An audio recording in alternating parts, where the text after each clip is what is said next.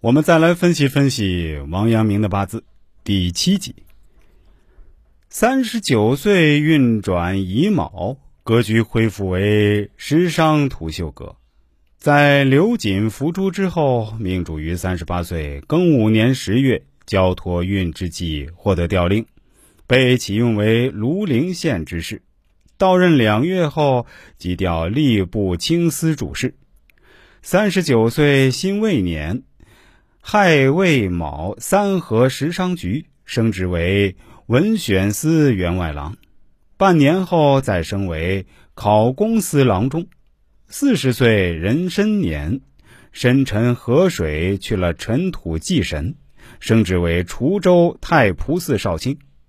他在浩叹匡时以无数之余，觉得聚徒讲学比在官场上勾心斗角好玩多了。他身边有上百名慕名而来的自由学子，他们白天去游狼牙山，去玩酿泉之水；月夕则环龙潭而坐，百十人歌声震山谷，影响不小。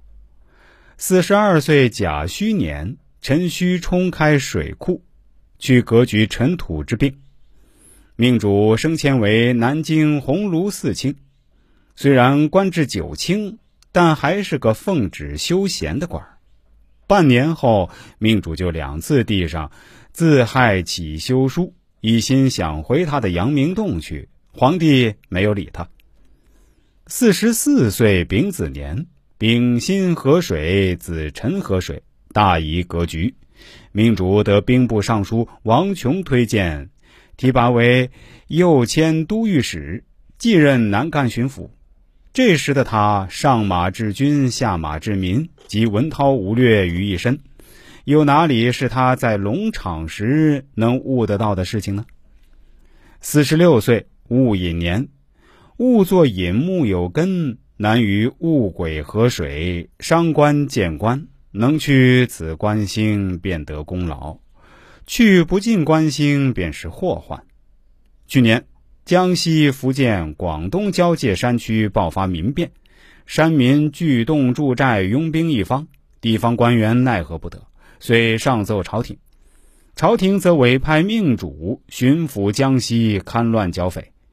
命主于戊寅年三月抵达江西，迅速调集三省兵力，仅用了三个月时间，就捣毁了遍布于崇山峻岭中的大小贼洞，平息了。为患数十年的贼匪之乱，然后他又想办法妥善安置新民，建立乡约，大办社学，从教化着手改善民风。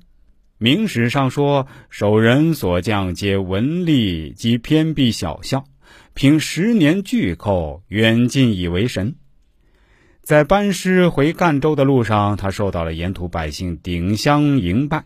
所经州县卫所都给他立生祠，偏远的乡民把他的画像列入祖堂，按节令礼拜。